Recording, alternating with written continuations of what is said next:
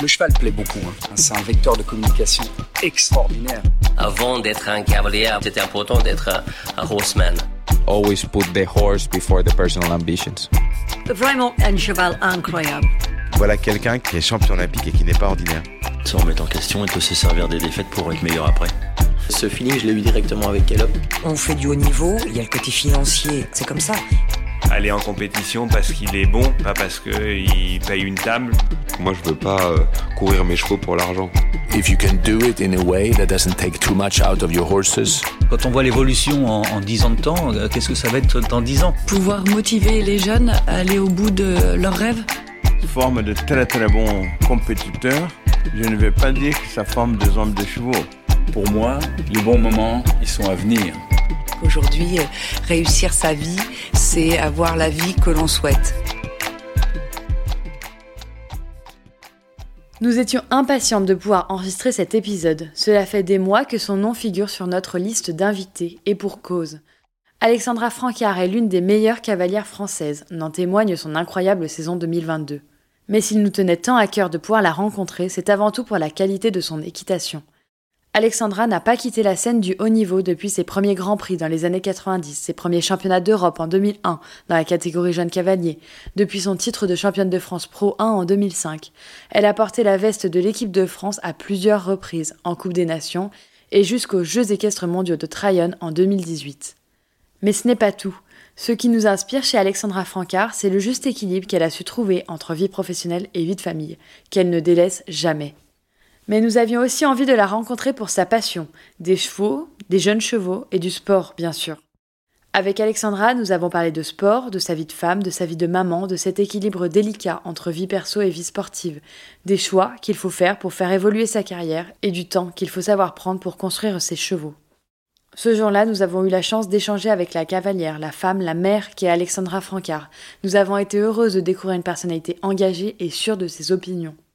Nous tenions alors à la remercier encore une fois pour le temps qu'elle a su nous accorder, ainsi que pour les propos qu'elle a tenus dans ce podcast. Comme toujours, si cet épisode vous plaît, n'oubliez pas de venir nous le dire par message privé sur les réseaux sociaux. Pouvoir échanger avec vous sur nos épisodes, c'est l'un de nos moteurs principaux pour faire avancer I Am. Entre notre invité du jour, Alexandra Francard, et nous, il y a un dénominateur commun. J'aimerais vous dire que c'est notre sens du rythme ou notre précision en piste, mais non. Ce qui nous rassemble aujourd'hui, ce n'est malheureusement pas notre équitation, plutôt notre partenaire, Dada Sport. Si vous nous suivez depuis le début de l'aventure I'm an Equestrian, alors vous vous en souvenez sans doute. Dada Sport était le partenaire de notre tout premier épisode avec la talentueuse Jessica Rodriguez. À l'aune de nos premiers enregistrements, nous avions contacté Caroline, fondatrice de la marque, pour lui pitcher notre projet. Une dose de passion, un brin d'esprit d'initiative et l'envie de construire. Notre projet rejoignait l'identité Dada et l'équipe avait immédiatement accepté de soutenir la production de notre premier épisode. Et en parlant de Caroline, la fondatrice de la marque, elle était d'ailleurs l'invitée de notre troisième épisode. Une entrepreneure, une cavalière, passionnée d'équitation, passionnée de cheval, c'était pour nous aussi une évidence de la recevoir dans le podcast. Alexandra Francard, quant à elle, est la première cavalière à avoir rejoint la team Dada Girls dès la création de la marque et elle ne l'a depuis jamais quittée. Dada Sport faisait en 2012 une apparition fracassante dans notre paysage équestre, en proposant pour la première fois une collection polyvalente à la frontière entre sport et lifestyle, avec des tenues de concours, d'entraînement ou des tenues du quotidien à porter en cours au bureau ou au resto. Depuis cette date, chaque collection Dada Sport a su imposer son style contemporain, composé de modèles intemporels qui répondent aux contraintes des cavalières passionnées. Parce que l'équitation est un art qui appelle la sensibilité, la délicatesse et la patience, Dada Sport va au-delà de la technicité de ses tissus et du confort de ses créations. Penser des lignes au design moderne et intemporel, maîtriser la qualité, l'exclusivité des matières et rehausser chaque pièce de détail, voilà ce qui forge la singularité de Dada Sport. Dix ans après sa création, la maison française est désormais reconnue en France et à l'international. Entourée de ses façonniers et fournisseurs exclusivement européens, Nadasport n'a de cesse de renforcer son processus de création et d'innovation autour de valeurs fortes telles que la bienveillance, l'éthique ou encore la recherche de solutions toujours plus éco-responsables. D'année en année, Dada Sport a su poursuivre son chemin, se réinventer et proposer des collections où outerwear et activewear convergent pour incarner ces femmes libres et authentiques qui cherchent à se surpasser tout en gardant une allure aussi singulière. Libre, authentique et à l'allure singulière, ne serait-ce pas vous, Léa, moi, mais surtout Alexandra? Je vous propose d'écouter ces quelques mots que Alexandra a tenus à l'égard de Dada Sport à la sortie de piste. C'était à Mâcon le week-end dernier. Elle était deuxième du Grand Prix. Je peux prétendre, je suis la première Dada Girl, et, c'est une magnifique, euh, magnifique histoire euh, qui s'est euh, transformée rapidement a une histoire entre copines, j'ai envie de dire. Et, euh, c'est plutôt, euh, c'est plutôt chouette. Euh, les filles sont formidables, bien sûr, leurs produits sont, sont exceptionnels, sont très saillants, sont très féminins. Et, pour le coup, c'est super agréable de se sentir féminine sur un terrain de concours. Donc, surtout pourvu que ça dure. Donc, Dada Sport, pour vous, ça représente quoi? À la ville comme sur la piste, ça représente pour moi l'élégance, la performance et beaucoup de technicité. Allez, Place à notre conversation avec Alexandra Francard. Bonne écoute. Bonjour Alexandra Francard. Bonjour. Avant d'amorcer notre échange, donc aujourd'hui à Bourg-en-Bresse, où vous êtes venu courir le CSI 4 étoiles, nous allons prendre le temps d'introduire cette conversation. Euh, et je vais peut-être subjectiver un tout petit peu l'introduction, Alexandra. On vous l'a dit dans la voiture en venant ici, vous êtes une des meilleures cavalières françaises. Euh, votre style, votre feeling, votre compétitivité sont reconnus, admirés de tous. Et pourtant, j'ai le sentiment qu'on vous connaît peu. Euh, il semblerait que vous soyez aussi performante que discrète. Vous êtes née donc dans un centre équestre ou presque. Vos parents étaient dirigeants d'une structure qui combinait centre équestre et écurie de compétition. Et puis vous avez petit à petit gravi les échelons. Vous avez atteint le très haut niveau. Vous avez à plusieurs reprises porté donc la veste de l'équipe de France sur des compétitions majeures, les championnats d'Europe, d'abord euh, Jeune Cavalier, des Coupes des Nations et puis euh, les JEM de Tryon en 2018. Est-ce qu'on peut vous demander de nous raconter un petit peu votre histoire, comment tout ça a commencé? Vous avez le temps? On a le temps. On a tout le temps. Euh, donc oui, je suis issue du milieu euh, des chevaux de par mes parents. Donc rapidement, rapidement, j'ai été à cheval. dès l'âge de 10 ans, je faisais de la compétition. Tout s'est fait de manière très naturelle. J'ai pas eu un grand cursus scolaire, euh, donc après mon bac, naturellement, je suis devenue professionnelle. Euh, pour le coup, je faisais ça vraiment à plein temps. Euh, et tout s'est enchaîné, j'ai envie de dire, de manière naturelle. Ça veut dire que j'ai fait beaucoup de jeunes chevaux, beaucoup de quantité quand j'étais jeune aussi. Je pense que c'est un passage un petit peu obligatoire et pour se former, pour rencontrer beaucoup de chevaux, pour et c'était surtout le, le système dans lequel je me trouvais à l'époque. Et puis euh, j'ai rencontré euh, plusieurs euh, très bons chevaux qui m'ont fait qui m'ont fait grandir pour pouvoir faire des grands prix mètre 50, 3 étoiles, des chevaux qui ont été vendus parce que malgré tout ça reste quand même une obligation pour nous quand on de, de pouvoir conserver une euh, une, certaine logique euh, économique. Euh, donc former, vendre, former, vendre, c'est un petit peu, c'est un petit peu ce que je, non, c'est clairement ce que je fais toute ma vie avec parfois des chevaux euh, euh, qu'on essaye de garder un tout petit peu plus longtemps pour pouvoir aussi se faire plaisir et puis pouvoir euh, accéder à des rêves. Donc ça, ça a été le cas de, de, Volney qui nous a fait vivre effectivement une expérience juste fantastique. mais pour autant, le commerce s'est fait quand même derrière, c'est quand même fait derrière. Volney qui était le cheval avec lequel vous avez couru Tryon et on reviendra un petit peu hmm sur le sujet un petit peu plus tard dans la conversation.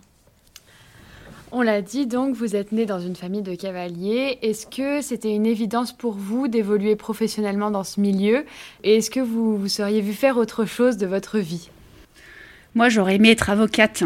Ah défendre la veuve, défendre la veuve et l'orphelin m'aurait fait rêver. Mais quand j'ai découvert qu'il fallait aussi défendre des bandits, eh bien, euh, j'ai vite, j'ai vite arrêté ce rêve. Euh, oui, alors en fait, j'ai même un frère et une sœur qui ont été à leur époque euh, cavaliers. Euh, donc ça a été forcément une évidence parce que je pense que quand on est dans une famille d'équitants, ben, naturellement, on met les enfants à cheval. je suis la seule à être restée dans le milieu parce que à la fin, c'est vraiment l'élément, l'élément dans lequel je me sens, dans lequel je me sens bien. Et, et j'étais pas très heureuse à l'école. Je préférais être dehors, je préférais euh, l'effort physique, je préférais euh, euh, partir en déplacement en permanence. une de mes périodes que, que je garde en souvenir qui était super agréable, c'était quand je faisais les jeunes chevaux, les vieux chevaux. J'étais jamais chez moi. C'était enfin, une vie de nomade que, que j'appréciais vraiment, vraiment beaucoup. et donc oui, une évidence, complètement, oui a dit en introduction, vous semblez être quelqu'un de discrète. Et puis finalement, on, discute avec vous et vous êtes quand même très à l'aise, vous n'êtes pas timide en tout cas, j'ai envie de dire. Est-ce que c'est comme ça que vous vous définiriez en tant que personne D'après vous ou votre entourage, quelles sont vos principales qualités, défauts, euh, traits de caractère, plus largement Défauts, je n'en ai pas, évidemment. c'est souvent ce qu'on nous répond. euh, traits de caractère, c'est difficile d'être objectif euh, sur sa personne, évidemment. Je pense courageuse, je pense travailleuse, je je m'inspire de, des gens qui m'entourent aussi pour, euh, euh, me faire grandir. Euh, mon mari et moi travaillons ensemble depuis plusieurs années, donc on se nourrit l'un l'autre pour pouvoir prendre les grandes décisions. Il n'y a jamais de décision qui prise de manière unilatérale.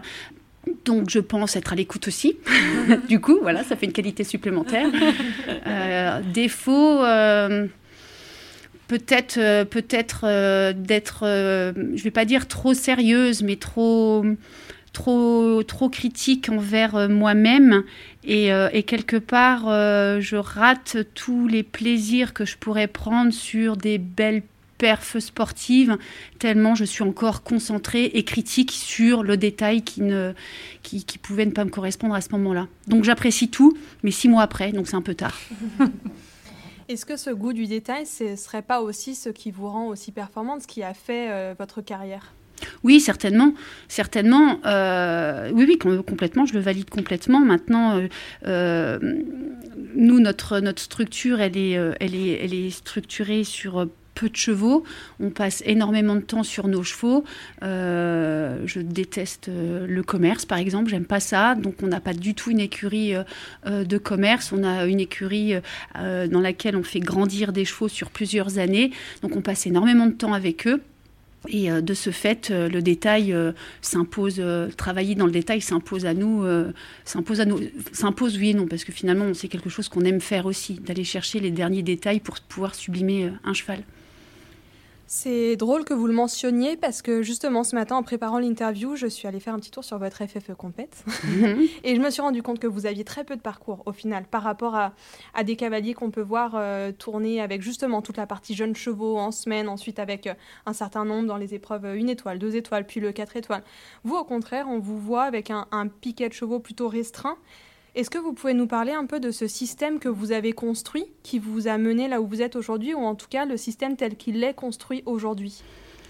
Alors, pareil, hein, les, systèmes que les, systèmes dans lesquels on cavalier nous nous installons, je, pense, alors je parle pour moi, mais je pense pouvoir parler de, tous les cavaliers, sont, fabriqués par rapport au moment, par rapport aux rencontres, par rapport aux opportunités, par rapport euh, à l'état de santé des cavaliers, à l'état de plein de choses. Et, effectivement, mon système, j'ai peu de chevaux, j'en veux peu parce que euh, je n'ai plus 20 ans. Euh, monter 10, euh, 12 chevaux par jour, je l'ai fait je reste euh, malgré tout, euh, j'ai un corps solide. Euh, c'est une qualité que j'aurais pu aborder tout à l'heure d'ailleurs.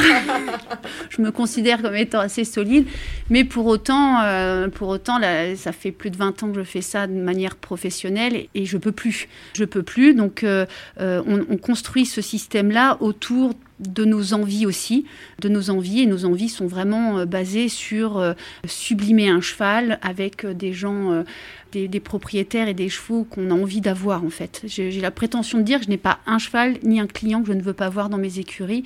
Et ça, euh, au plus je vais avancer, au plus je vais vieillir, j'ai envie de dire, au plus je veux me rapprocher de ça. Vous venez de le dire, ça fait 20 ans que vous faites ça.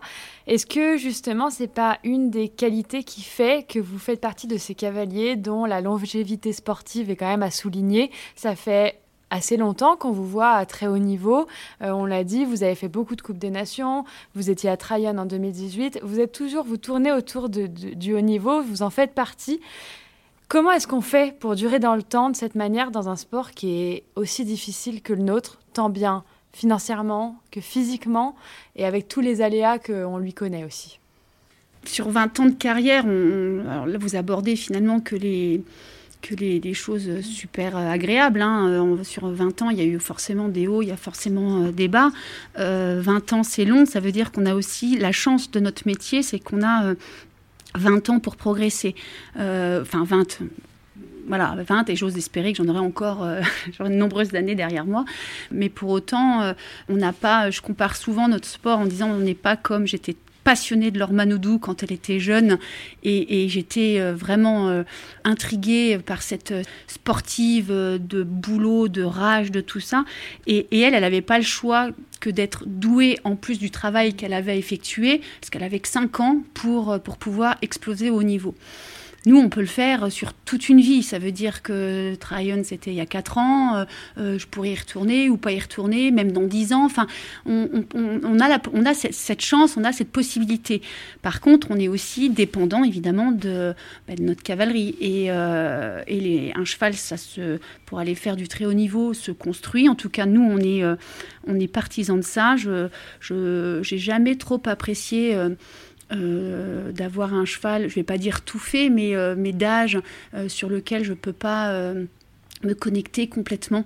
Et finalement, cette connexion-là, on peut la faire que sur, que sur les jeunes chevaux, et, enfin que sur les jeunes chevaux, sur, sur un cheval sur lequel on travaille depuis plusieurs années.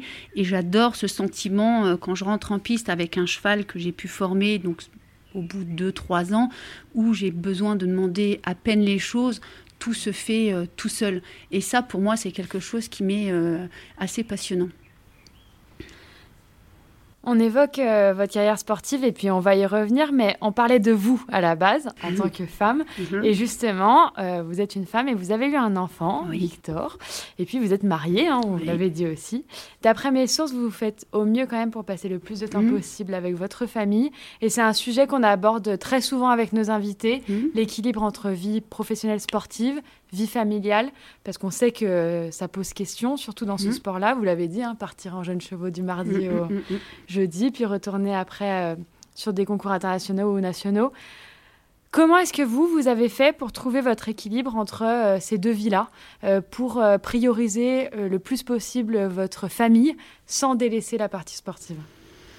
Alors déjà, j'ai la chance d'avoir un, un mari et un petit garçon formidable qui me suivent. Euh, alors mon mari me suit à 3000%. Euh, j'ai un petit garçon qui n'aime pas du tout les chevaux.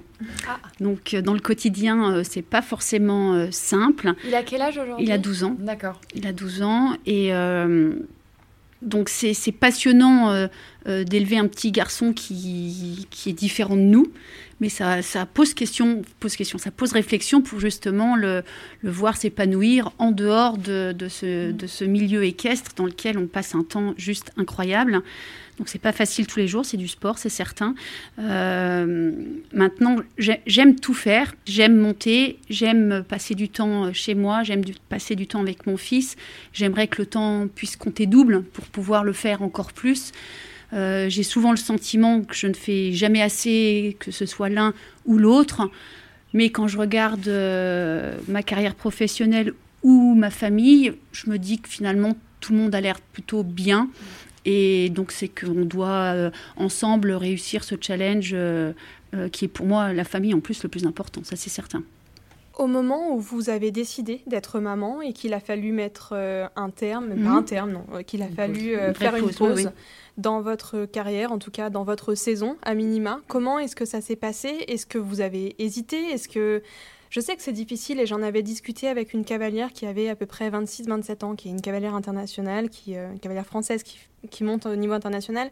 Et elle me disait, je ne sais pas quand je vais pouvoir le faire. Aujourd'hui, j'ai un bon cheval. Si demain je suis enceinte, euh, il va partir. Mon propriétaire ne reviendra pas, le cheval ne reviendra pas. Est-ce que ça vous est arrivé? Bien sûr. Et le problème, c'est qu'on a toujours on a toujours un cheval qui nous empêche de passer le pas. Parce qu'il n'y a pas à dire neuf mois, faut les faire quand même. Hein. à la fin, c'est quand même ça. Hein. Et effectivement, il y a toujours euh, un cheval qui, vous empêche de passer euh, le cap. Pour ma part, euh, ok, avec mon mari, on a sauté le cap, j'avais 30 ans. Je dis pas que c'est jeune, je dis pas que c'est tard, mais, mais un peu quand même. Ça a été dur, oui, parce que j'ai des clients qui sont partis. Ce qui a été dur, c'est que faut le corps d'une femme euh, sportive pendant neuf mois qui, qui change, on perd le contrôle total. Ok, le récupérer, euh, ça se fait pas en deux coups de cuillère à peau. Donc ça a été extrêmement long euh, de, récupérer ce corps de sportive, de gérer en plus ce nouveau-né où euh, j'étais une, mère louve euh, terrible dans le sens où euh, personne n'avait le droit de toucher à ce bébé, donc en mode Wonder Woman vraiment, sauf que ok ça passe pas quand même à la fin.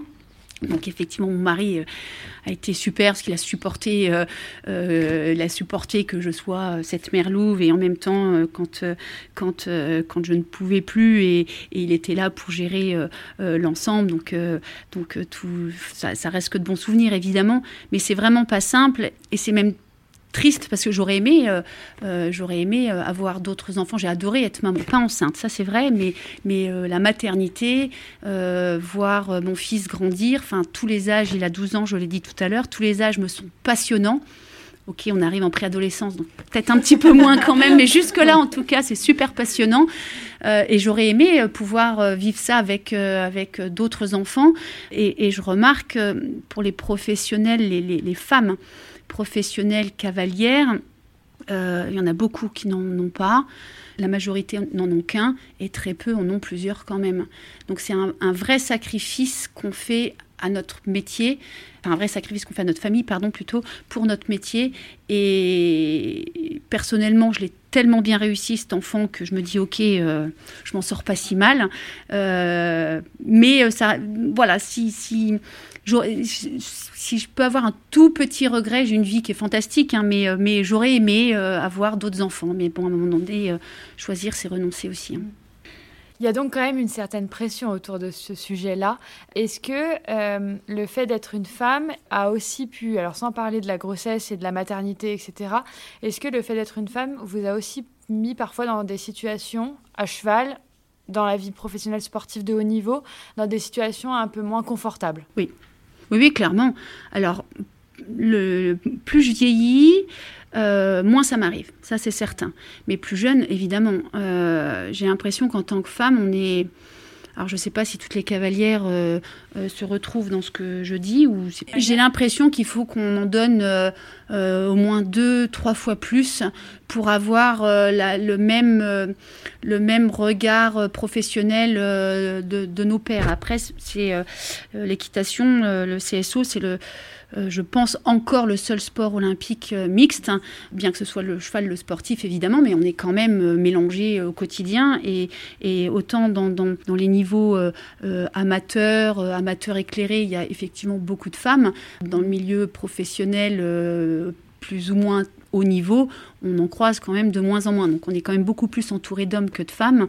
Et j'ai ce sentiment-là de pas de, pour atteindre la même crédibilité qu'un cavalier du même niveau, j'ai l'impression, j'ai toujours eu l'impression de devoir en faire beaucoup plus. D'accord. Il y a une autre chose, euh, une autre facette par laquelle vous vous démarquez. Souvent, dans ce milieu, on voit justement les femmes amateurs éclairées, éclairées qui vont plutôt euh, s'effacer derrière leur conjoint s'il est cavalier. Et donc, il va y avoir un cavalier référent dans mmh. l'écurie, l'homme, et la, femme va plutôt venir un peu groomer, monter les autres chevaux, monter à la maison, etc. Vous, c'est l'inverse. Mm. Vous avez pris le lead dans, dans cette écurie familiale. Ça s'est fait hyper naturellement? Oui, parce que quand, euh, quand j'ai rencontré mon mari, euh, il, il, avait, euh, il, il, travaillait pour, pour CWD, il avait un gros poste chez CWD. Il a, il a, travaillé dans les chevaux auparavant, mais euh, en termes de, de, niveau, euh, pour parler basiquement de niveau, euh, il n'a jamais été à ce niveau-là non plus. Donc quand on s'est mis à travailler ensemble, il n'a jamais été question de quoi que ce soit. Ah, bah, la question ne s'est jamais posée, oui. On va rebasculer un peu plus peut-être sur votre carrière sportive. on l'a dit, hein, un des bons côtés de votre carrière, et vous l'avez dit dans un article de presse, avoir représenté la France aux Jeux équestres mondiaux de Tryon en 2018. Vous avez dit que c'était une consécration pour vous. Euh, est-ce que porter la veste de l'équipe de France, représenter votre pays, ça a toujours été important pour vous plus que des épreuves individuelles? Et est-ce que c'est un objectif que vous conservez pour la suite euh, de votre carrière sportive? Alors oui, c'est euh, toutes ces épreuves, enfin toutes ces coupes des nations euh, vécues, je garde, j'en garde de très très bons moments parce que c'est le seul moment où ce sport individuel devient collectif où le sans faute de l'autre est aussi important que, que le nôtre. Et c'est la seule fois où finalement euh, on croise les doigts pour que pour qu'il fasse sans faute au lieu de faire 4 points et passer devant. Donc c'est, c'est, vraiment un format vraiment différent. Ensuite, reporter euh, la, l'équipe, la veste de l'équipe de France, euh, pourquoi pas. Mais je, prends, j'ai envie de dire, je prends la vie comme, comme elle vient. J'ai adoré euh, faire euh, cette, cette, étape de haut niveau parce que, euh, au bout de 20 ans de carrière, se dire, allez, cap ou pas cap, est-ce que tu, tu saurais le faire ou pas Je l'ai fait, je su le faire. Donc, quelque part, pour moi, ça a été, euh, je pas oui, une consécration, mais de me dire, ok, on peut, je peux partir sur ces hautes sphères et j'ai su gérer le truc et, et ça, pour ma satisfaction personnelle, euh, c'était euh, c'était très agréable. De là, vouloir faire, et d'ailleurs je ne l'ai pas du tout construit comme ça, hein, une vie comme ça, effectivement, ça, ça ne m'intéresse pas euh, tant que ça non plus. Y retourner si un jour j'ai un cheval, bien sûr, mais, mais je suis trop attachée à l'ensemble de, de, ma vie, c'est-à-dire avec cette volonté de, de, construire mes chevaux comme je le fais, cette, euh, cette envie de, de, cocooning familial aussi, et, et, le très haut niveau, euh, à mon sens, n'est vraiment pas compatible avec cette vie. Mais c'est hyper intéressant ce que vous dites parce que nous, c'est vrai qu'on a l'habitude dans ce podcast d'interviewer des cavaliers de très haut niveau, des cavaliers dont la vie est d'atteindre le, le haut de la ranking list, etc. Et on, a du mal à se rendre compte qu'il y a aussi beaucoup de cavaliers dont le très haut niveau n'est pas un objectif mhm. en lui-même. Parce que c'est vrai qu'il y a tellement de sacrifices, tellement de choses à en jeu, et je trouve que c'est intéressant de le rappeler aussi de temps en temps. Je trouve que j'ai déjà tellement sacrifié euh, ma vie professionnelle euh, enfin ma vie privée pardon, pour, pour ma vie professionnelle que voilà, alors, si demain on, doit y retourner euh, sur une étape de six mois, un an, euh, ok, bien sûr, mais pas euh, mon envie, c'est pas c'est pas de partir tout là-haut et, et d'y rester surtout. Mais j'avais lu quelque chose qui va, je pense, converger vers ce que vous étiez en train de dire. Vous aviez dit dans un article euh, que vous conserviez la trêve hivernale, qui ne se fait plus pour la plupart des cavaliers. Vous n'emmenez pas les chevaux comme la plupart des cavaliers, donc en tournée en Espagne, au Portugal ou dans le Sud. Est-ce que vous pouvez nous en parler un petit peu de ce choix? J'imagine qu'il y a une part de vie privée, il y a aussi une part certainement de votre façon de construire la carrière d'un cheval. Est-ce que c'est ça? Oui. Alors il y a plusieurs choses. C'est que hum, je quand je démarre ma saison au mois de, mars jusqu'au mois de novembre, euh, mes chevaux font pas de trêve pour le coup, quand je démarre, je les arrête plus jusqu'au mois de novembre. Alors bien sûr, ils tournent pas tous les week-ends, hein. il, y a, tout un roulement, mais euh, sauf problème majeur, mais j'en ai pas un qui va avoir besoin de deux mois de pause. Et je pense que euh, de ne pas tourner l'hiver et de ne pas commencer trop tôt euh, me permet de pouvoir faire ma saison outdoor vraiment sans, interruption. Après, oui, au niveau privé, j'ai besoin aussi ben, de me retrouver euh, chez moi et, de me retrouver avec euh, mon petit qui n'aime toujours pas les chevaux et, de pouvoir faire d'autres choses, pouvoir l'emmener dans ses activités extrascolaires, de pouvoir voilà, faire des choses. Et aussi, j'ai une deuxième très grande activité et qui me prend aussi beaucoup de temps l'hiver, c'est l'enseignement. Je fais beaucoup de stages et c'est quelque chose que qu'on développe depuis.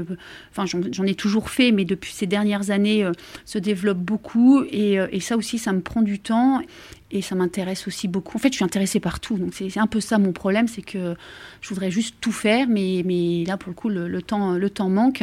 Et cette partie-là, elle se fait aussi l'hiver quand, euh, quand la saison est terminée pour les, amateurs. Ou...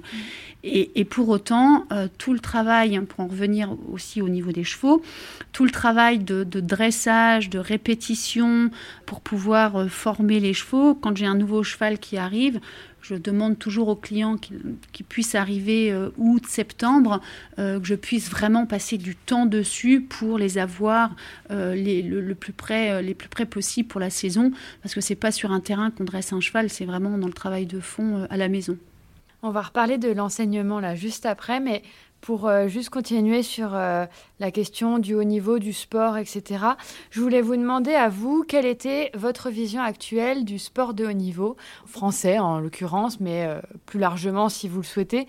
Mais là, c'est vrai qu'on voit beaucoup de très bons jeunes cavaliers mmh. arriver. on a vu Mégane Moissonnier la semaine dernière à la boule, incroyable. Édouard Lévy et bien d'autres. Hein, je ne vais pas tous les citer.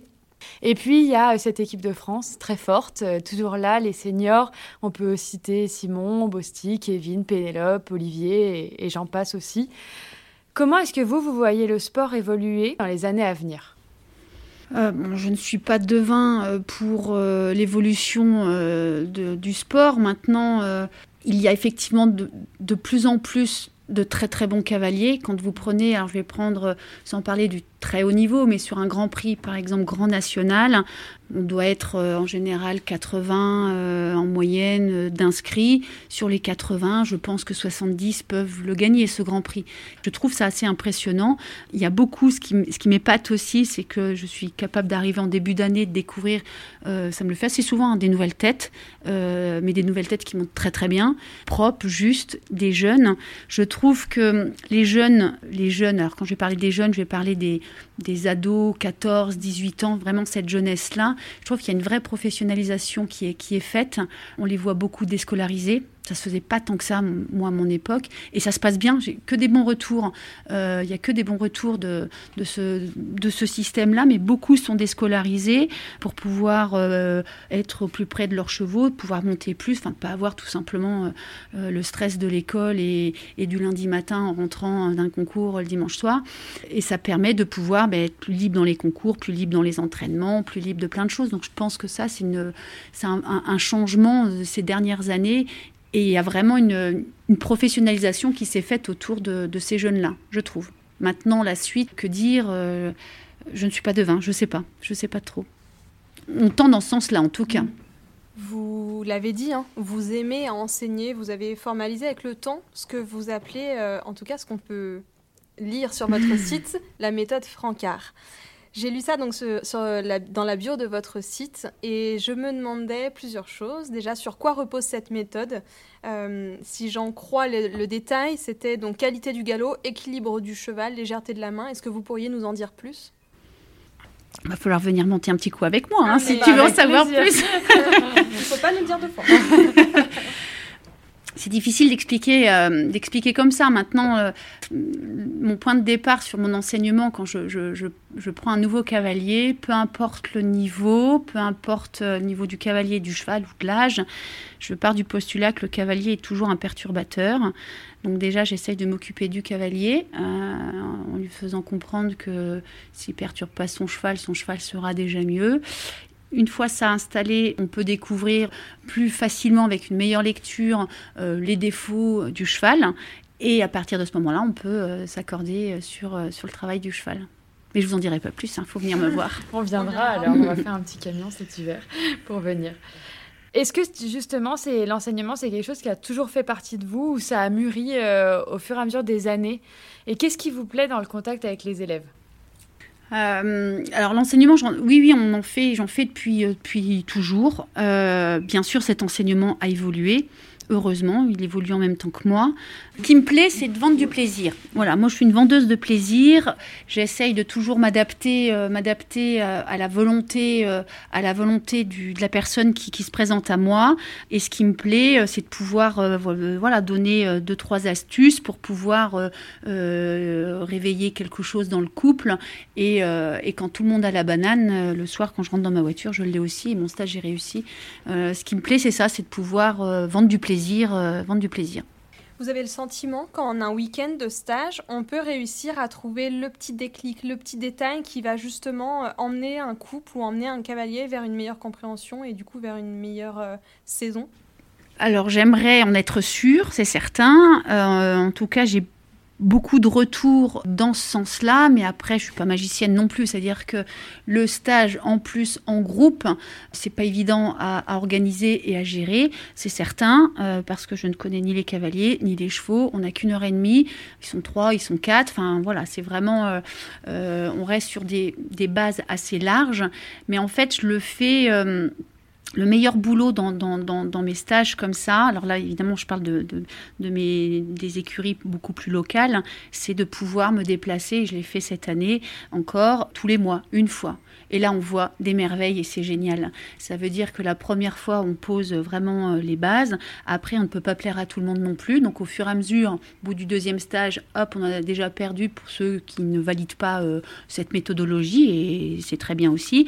Ah, et au bout du troisième, ne reste que ceux qui veulent euh, vraiment rentrer dans le process.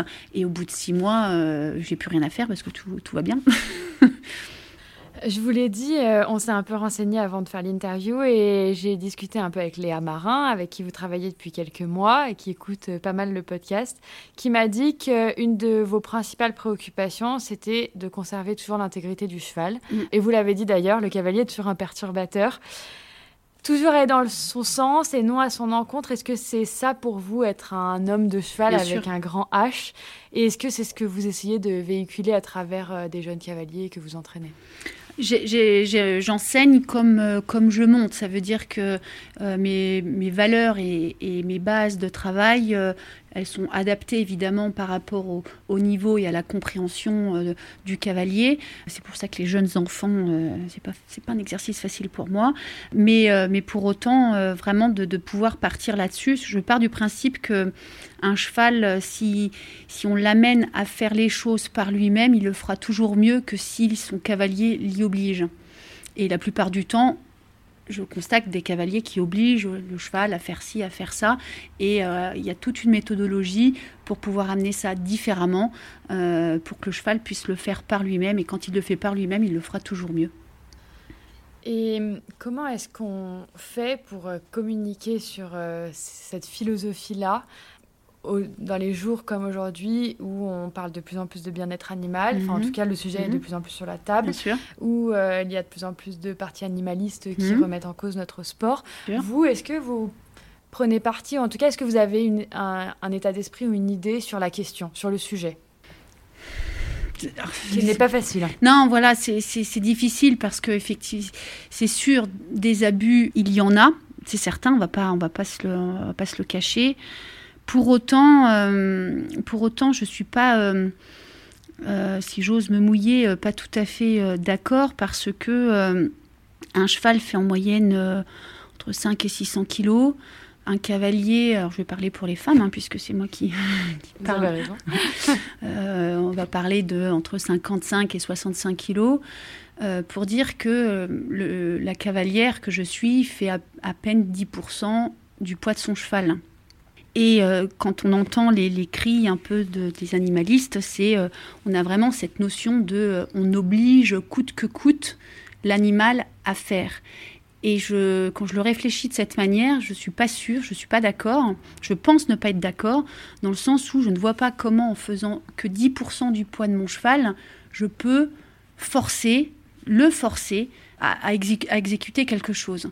Et nos chevaux sont quand même des, nos chevaux modernes, que vous verrez au CSI 4 étoiles ce week-end sont quand même des chevaux qui ont été euh, génétiquement, je ne vais pas dire modifiés, mais choisis, travaillés pour pouvoir euh, sauter, euh, comme les chiens, de, les chiens de course, comme les chiens euh, de chasse, comme les chiens de garde. Naturellement, ils ont ces chiens-là ont cet instinct naturel d'aller à la chasse, d'aller de garder, d'aller. Et, nos chevaux, c'est un peu pareil. Ils ont naturellement, alors je vais pas dire cette envie, mais, mais par contre cette facilité. En revanche, que le cavalier fasse le job pour amener ça le plus proprement possible, effectivement, il y a du travail. Ça, j'en conviens, et c'est là où on peut parler d'abus, comme, euh, comme j'ai pu le dire en préambule. Mais, mais pour autant, euh, j'ai eu euh, la malchance l'année dernière de ma jument de tête, qui est là d'ailleurs maintenant, puisqu'elle s'est, elle s'est guérie, elle a guéri, mais qui s'est abîmée et qui a été forcée d'être au repos pendant six mois. Et je l'ai vue déprimée, vraiment, de, de, parce que de l'avoir sorti de son quotidien de sportif, de cheval de sport, je l'ai vu vraiment déprimée. C'était triste, c'était vraiment triste à mourir. Et quand elle a repris le travail, elle s'est remise à, à, revivre. Et, les premiers sauts qu'elle a fait, elle l'a fait, mais comme un poulain, comme un, comme un jeune, tellement... Euh, alors, je vais pas avoir cette idée un peu édulcorée de dire elle était heureuse de sauter parce que je ne vais pas euh, aller jusque-là, mais quand même, mais quand même. Euh, et, je l'ai vraiment sentie heureuse de reprendre ce travail-là. Et malgré tout, qu'on soit pour ou qu'on soit contre ce sport par rapport au bien-être animal, faut quand même pas oublier que nous passons énormément de temps avec nos chevaux. Hein. Une saison de concours, euh, nous on y est 7 jours sur 7 avec nos chevaux, on les connaît quand même par cœur. Hein. On sait quand ça va, on sait quand ça va pas. Qu'une tierce personne euh, euh, ne j'apporte pas de crédit à, à quelqu'un en dehors du milieu qui va dire ce cheval-là est bien, ce cheval-là n'est pas bien concernant mes chevaux, je suis euh, la seule et l'équipe interne est la seule à pouvoir, euh, à pouvoir le dire. Et quelque part, on leur demande effectivement de gros efforts, hein, de, pouvoir faire euh, les épreuves qu'on leur demande. S'ils ne sont pas bien, ils ne peuvent pas faire ça jusqu'au bout, pas tenir une saison de concours, pas tenir un parcours en sautant 1m50 sur des barres fines. donc pour moi, ça n'a pas un sens complet. On a eu la grande chance de pouvoir enregistrer avec Eric Navet cette année aux, États-Unis et Eric le formalisait un petit peu, le formulait comme ça. Je voudrais savoir si vous êtes d'accord avec ça, j'imagine que oui. Eric disait quand je monte à cheval, la première chose c'est d'obtenir l'état, euh, l'ouverture d'esprit du cheval, c'est-à-dire que le cheval déjà s'intéresse un petit peu à ce que je pense, à ce que je recherche et qu'il ait envie de communiquer avec moi. Et ensuite, c'est de le faire rentrer dans un jeu, c'est-à-dire que euh, il va comme euh, rentrer dans la danse avec moi, essayer de comprendre ce que je veux et me le donner par jeu et prendre du plaisir à ça. Est-ce que cet effet un petit peu de jeu, c'est comme ça que vous construisez le travail au quotidien avec vos chevaux? Alors, je ne l'ai pas intellectualisé comme ça, mais effectivement, les, mots me, parlent, la formule me parle. je, pense que je ne contrains jamais mes chevaux. Et donc, pour reprendre ma phrase, alors celle d'Éric, je, me, retrouve dedans, hein, mais, euh, mais la mienne, c'est, euh, et ce qui rejoint euh, cette formule, c'est le cheval fait par lui-même. Et à, la fin, quand je rentre en piste, je ne suis là que pour montrer le tracé et que pour aiguiller, mettre le bon galop, le bon tracé, et le reste, c'est lui qui fait. Et s'il y a un petit souci, je vais être là pour donner un coup de main. Mais c'est lui et par lui-même qui doit qui doit faire ça tout seul. Donc quand les chevaux participent, moi par exemple j'ai besoin d'un cheval qui participe euh, avec moi. Et euh, j'ai certains chevaux euh, qui naturellement ne participent pas parce qu'ils n'ont jamais appris ou parce qu'effectivement ça ne les intéresse pas. Mais quand au fur et à mesure du travail, au fur et à mesure des parcours, au fur et à mesure de dire ben non je fais rien, c'est toi qui dois te prendre en charge et, l'obstacle est là et c'est toi qui dois faire le boulot, le cheval de la même manière hein, s'intéresse et, rentre, et rentre dans le jeu. Le but, le but pour moi c'est de pouvoir rentrer dans une piste et de pouvoir le moins en faire possible. Vous avez parlé de Betty du qui est une fille de l'étalon belge d'Aurélie. Mhm. Et si je ne me trompe pas, c'est donc un produit 100% familial. Euh, Dorémy était un étalon qui appartenait à votre père et euh, que vous avez monté jusqu'au niveau Grand Prix. Vous l'avez montée, cette jument-là, depuis qu'elle a 7 ans. Est-ce que vous pouvez nous parler un peu d'elle, de sa trajectoire sportive et comment est-ce que vous avez construit sa carrière? Je la construis comme, tout, comme toutes les carrières de mes très bons chevaux que j'ai construits, c'est-à-dire que comme je suis pressée, euh, ben, je prends mon temps. Mmh. Donc je l'ai montée euh, à 7 ans, effectivement, je l'ai récupérée à 7 ans. Elle a fait euh, à 7 ans alors c'était en 2018, c'était pendant euh, les, tout l'épisode de Volney. Donc euh, Betty, je m'en suis, je vais pas dire trop occupée parce que j'étais souvent partie et, euh, et c'est là où elle m'a quand même impressionnée parce que en m'en occupant peu, elle faisait quand même super bien le job. À 8 ans, elle a fait un cursus classique comme j'aime bien les faire, c'est-à-dire qu'elle a fait mètre 45 pour lui apprendre à se mettre un petit peu sur la hauteur, finaliser un petit peu le dressage pour qu'à 9 ans, euh, une fois mis tout bout à bout, elle puisse euh, faire de belles épreuves. Euh, sauf qu'à 9 ans, c'était en 2020, donc le confinement, donc une, période un petit peu difficile parce que parce que je sortais de mes repères quand même de préparation de chevaux, ça m'avait vraiment pas mal perturbé.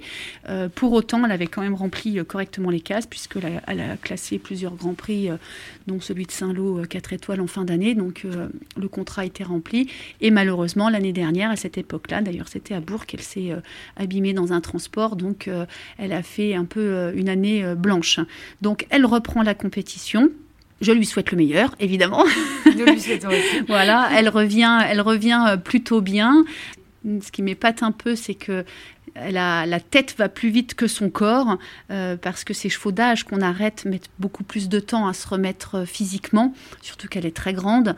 Par contre, la tête, elle est, elle veut y aller et puis elle veut tout faire, mais, mais la tête va un peu trop vite par rapport à son corps. Donc elle progresse de concours en concours. Donc j'ai hâte de voir ce qu'elle va nous faire voilà, ce, week-end. De cette jument, donc euh, Betty du Priori, vous aviez d'abord acheté une part avant d'acheter euh, les parts manquantes. Donc maintenant, euh, Betty vous appartient en intégralité. On le sait, on l'a dit déjà, l'équilibre entre sport et commerce est toujours délicat. Il faut faire des choix qui sont difficiles et cruciaux. Ça a été le cas avec votre cheval, Volney de Boisdeville, que vous avez vendu donc à l'issue des JEM de Tryon en 2018. Et euh, ça a été aussi le cas tout récemment avec donc, la vente de Darko. On, l'a mentionné tout à, un peu plus tôt, euh, bon, off micro, mais on en a parlé. Comment est-ce que vous envisagez la suite avec Betty et avec euh, vos autres chevaux de tête? À quel moment intervient le choix de garder, de vendre? Qu'est-ce qui va rentrer dans la balance? Comment vous gérez un peu cette question-là? Il y a beaucoup de complexité. Volney et, Draco, nous étions propriétaires en partie. Et donc, euh, nous avons la responsabilité des personnes qui sont dans le bateau avec nous. En l'occurrence, euh, euh, ces personnes, que ce soit Volney, où c'était aussi son esseur Hubert Hosto, ou Draco, c'était aussi son esseur Nicolas Normand, ce sont des monsieur, madame, tout le monde. Et ces, ventes-là sont ce sont des ventes d'une vie pour, euh, pour, euh, pour ces personnes et elles sont très importantes. Alors sportivement et émotionnellement, la cavalière que je suis, j'ai le cœur déchiré, Draco encore un peu parce que c'est tout récent, évidemment. Euh, mais en même temps, comme on, se sent responsable parce que que ce soit Hubert pour Volney ou Nicolas pour Draco, nous font confiance à, à 1000%. Alors c'est fantastique parce qu'on gère la carrière du cheval de A à Z comme on l'entend, mais du coup derrière ça, génère une très très grande responsabilité parce que on, joue aussi avec leur capital quoi. Hein. Donc c'est aussi à nous d'amener au mieux les choses. Et voilà donc maintenant euh, on a toujours eu euh, pour ces deux chevaux là une ligne de conduite qui est finalement euh, un tarif, voilà, on ne va pas se le cacher. Et quand ce tarif, enfin, quand le, client commence à, valider euh, le tarif, euh, eh bien la, question ne se, pose plus. Maintenant, on a aussi beaucoup d'exigences. Ça veut dire que à l'époque de Volney et Draco, ça s'est passé aussi. Hein, quand, le, quand le client ne nous plaisait pas, on a refusé, quoi. on s'est permis de refuser parce qu'on voulait, parce que dans le passé, j'ai, et j'en suis encore malheureuse, euh, j'ai vendu un cheval qui était un cheval super gentil, super mignon, mais vraiment super mignon.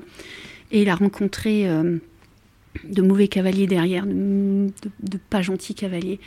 Et je trouve que c'est tellement facile de, martyriser un, cheval gentil. Et ça m'a, vraiment euh, peiné. Et je me suis promis de ne plus jamais recommencer sur, sur, sur ces bons chevaux. Alors quand je dis bons chevaux en termes de qualité, mais aussi ces bons collègues, ceux qui se battent pour vous sur la piste, ceux qui font le job, il est hors de question euh, qu'on les mette, euh, on les prostitue pas, on les met pas sur le trottoir comme ça. C'est, le commerce se fait dans de bonnes maisons. Et nous avons déjà, que ce soit pour Volney et Draco, refusé des maisons parce qu'elles ne nous convenaient pas. On va arriver sur la fin de cette interview. On est dans le timing au niveau de votre emploi Génial. du temps. Il y a juste quelque chose que j'ai souligné, que vous avez dit un peu en passant tout à l'heure rapidement. Vous avez dit non mais j'adore ma vie. Et euh, c'est une question qu'on pose assez souvent à nos invités. Vous avez eu un enfant, vous êtes marié, vous avez votre vie sportive et personnelle. Est-ce que vous avez le sentiment d'avoir réussi votre vie? Est-ce que vous êtes épanoui dans votre vie? Et d'ailleurs, quelle est votre définition de la réussite? Gros, sujet encore. Euh, alors oui, moi je, pense avoir réussi. La, réussite, elle n'est pas euh, basée sur, je pense, selon moi, hein, elle n'est pas basée sur, sur une échéance ou, ou, tel type de carrière ou tel type de choses. elle est basée, en tout cas moi, je, on la base communément avec mon mari sur, sur ce qu'on souhaite, sur ce qu'on veut. Et alors Draco, le commerce de Draco, le récent commerce de Draco va me permettre de vraiment finaliser ça, parce qu'encore une fois, on a quand même une dimension économique à tenir, mais c'est de ne pouvoir euh, maintenant euh, faire que ce que je veux.